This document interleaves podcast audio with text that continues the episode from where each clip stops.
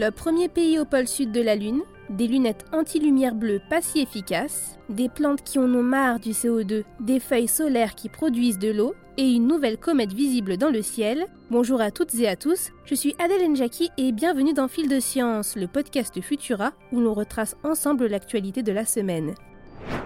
Mission accomplie, l'Inde a pour la première fois posé le pied sur la Lune et devient par la même occasion la première nation à atterrir dans la région du pôle sud lunaire. Un succès qui fait de l'Inde la quatrième puissance au monde à se poser sur la Lune, après la Russie, les États-Unis et la Chine, et qui a été suivi en direct par plus de 4 millions de personnes sur YouTube, ainsi que par le Premier ministre indien Narendra Modi. La sonde de l'agence spatiale Chandrayaan 3 s'est posée à la surface de la Lune à 14h34 heure française à l'issue d'une descente de 30 minutes parfaitement maîtrisée. Après s'être stabilisé à 800 mètres au-dessus du sol, le vaisseau a entamé sa descente de façon verticale, puis s'est une nouvelle fois stabilisé à 150 mètres au-dessus du site, réduisant ainsi fortement le risque d'échec. La zone d'atterrissage a ensuite été choisie par la sonde elle-même en scannant les lieux afin de se poser dans le périmètre le moins dangereux. Le succès de Chandrayaan 3 est une revanche sur la précédente tentative en septembre 2019 avec Chandrayaan 2 qui fut un échec et fait elle-même suite à la défaite de Luna 25 lancée par la Russie. La prochaine tentative visant à se poser sur la Lune devrait être pour bientôt avec la sonde japonaise Slim qui doit décoller le 26 août prochain.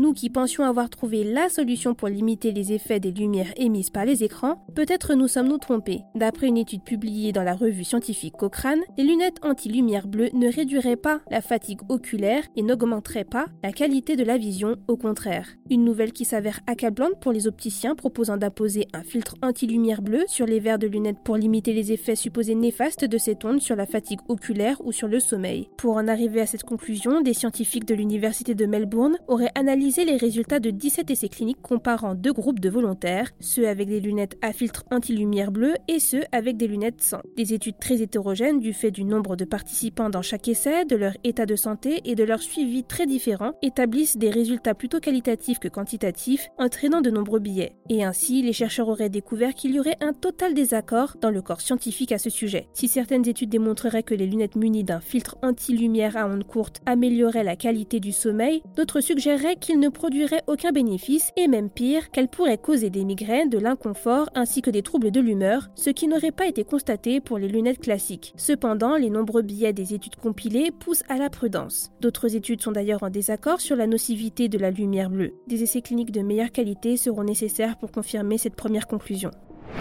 Si les émissions de dioxyde de carbone ont boosté à une époque la croissance des végétaux, ce temps serait révolu. En effet, une étude parue dans le journal Science démontrerait que les émissions de CO2 seraient responsables de l'aridification des terres et pourraient donc dans un avenir proche freiner le développement de certaines plantes. Un phénomène inquiétant pour l'environnement et qui s'intensifierait avec la combustion d'énergie fossile. Car avant toute chose, l'augmentation des émissions de gaz à effet de serre a pour conséquence l'accélération du réchauffement climatique rendant l'atmosphère plus hostile aux végétaux dans un contexte où l'eau se fait de plus en plus rare dans certaines parties du globe. Pour tirer de telles conclusions, les scientifiques auraient mesuré les niveaux de dioxyde de carbone dans l'air et d'humidité de 1982 à 2016 et auraient comparé ces données aux images satellites des forêts, des prairies, des cultures entre autres. C'est ainsi qu'ils auraient découvert que la photosynthèse des végétaux a été boostée jusqu'en 2000 avant de se stabiliser entre 2011 et 2016. Pour remédier à ce mal, une seule et même solution, adopter des comportements éco-responsables en faisant attention à sa consommation d'énergie pour contribuer à créer un avenir propre et avec des plantes.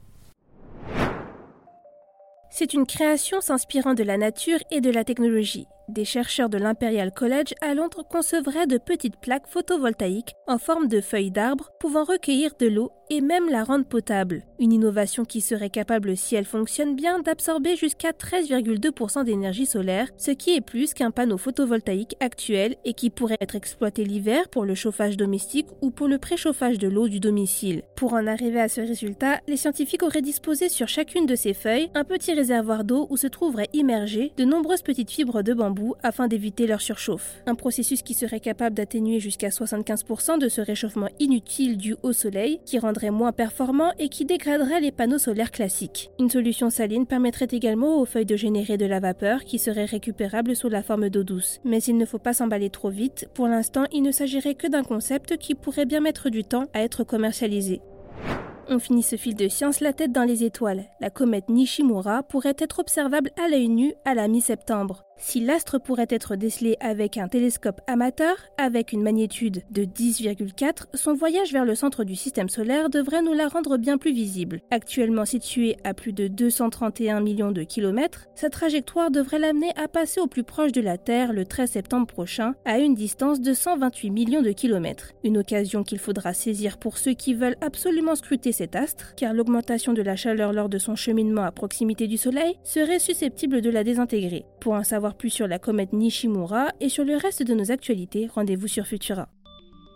C'est tout pour cette semaine. Si vous nous écoutez sur les applications audio, pensez à vous abonner pour nous retrouver toutes les semaines et à nous laisser une note et un commentaire pour soutenir notre travail. Cette semaine, ne manquez pas notre dernier épisode de Jeune Pousse dans lequel Thibaut Caudron accueille Julie Dautel, cofondatrice de EONEF, et de Thibaut Réfet, cofondateur d'Atraxis, pour parler des moyens technologiques mis en place pour combattre les feux de forêt. Pour le reste, il ne me reste plus qu'à vous souhaiter un excellent week-end et à la semaine prochaine.